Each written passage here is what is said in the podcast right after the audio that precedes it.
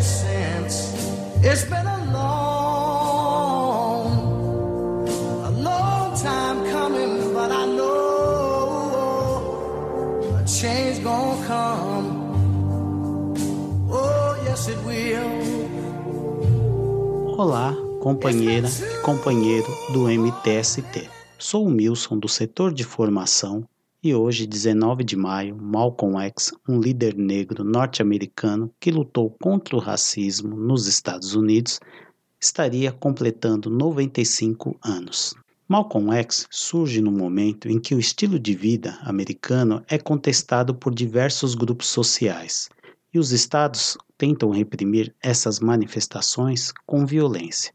Esse período abrange as décadas de 1950 e 1960. Tanto nos Estados Unidos como no Brasil, o racismo é uma arma utilizada pelas elites para reprimir e explorar as populações negras.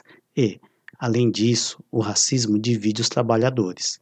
É importante dizer que a população negra norte-americana é perseguida e violentada constantemente.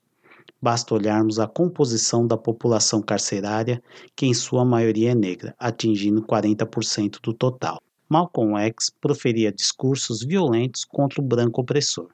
Visão assumida na cadeia quando ficou preso por seis anos e lá conheceu a nação do Islã, dirigida por Eliá Muhammad, tornando-se um adepto dedicado e com seu carisma, Malcolm X ascende dentro da nação do Islã. Com seus discursos aumentaram significativamente o número de adeptos da organização, de 500 membros para 30 mil. Abriu sete novos templos, assumindo a liderança do Harlem e transformou-se no porta-voz da organização. Em seus discursos demonstrava o orgulho de ser negro e seu ódio pelo homem branco. Com isso, chamou a atenção do Estado norte-americano, e começou a ser vigiado e perseguido por órgãos de repressão daquele país. Com o aumento da popularidade de Malcolm X, alguns dirigentes da nação do Islã não gostam e começam a questioná-lo, como ele é. E as coisas pioram quando Malcolm descobre e denuncia as relações amorosas secretas de Eliá com algumas mulheres da organização. Mas a situação piora quando ocorre o assassinato de John Kennedy em novembro de 1963. Pouco antes de Malcolm fazer um discurso, Eliá envia um recado para que ele não comente o atentado. Porém, Malcolm responde com ironia quando questionado sobre o evento com um ditado semelhante ao aqui se faz, aqui se paga. A declaração não foi bem recebida até entre os negros, já que o país estava sensibilizado com o atentado e Eliá aproveitou a situação e suspendeu de dar declarações por 90 dias. E após o término, em 8 de março de 1964, rompe com a nação do Islã. Após o rompimento, Malcolm X vai à Arábia Saudita realizar a peregrinação à cidade de Meca, ato que todo muçulmano deve fazer pelo menos uma vez na vida. E lá descobre que Eliá pregava uma interpretação falsa do islamismo, onde as mulheres não precisavam ser submissas, e que todos os problemas dos negros não eram originados da escravização, e percebe que na África o problema é o imperialismo. E muda de nome para El Haj Malik El Shabazz. Mas não muda só de nome, se aproxima de líderes socialistas como Che Guevara, com quem mantém contato e convida para ir aos Estados Unidos.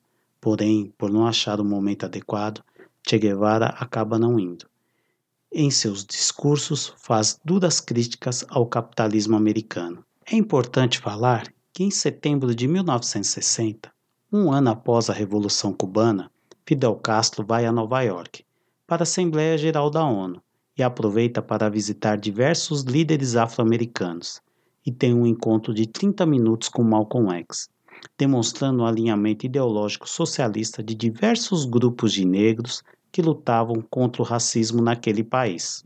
A rivalidade entre Eliá e Malcolm X aumenta e a perseguição por órgãos de repressão se intensificam.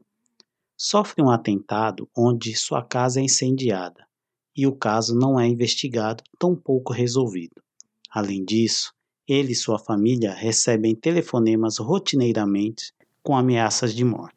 E dia 20 de fevereiro de 1965, no Harlem, onde foi fazer um discurso, acabou sendo assassinado com 14 tiros diante da sua esposa e três filhos.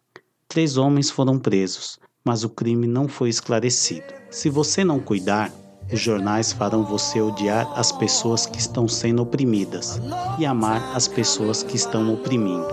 Assim disse Malcolm X. Oh, yes,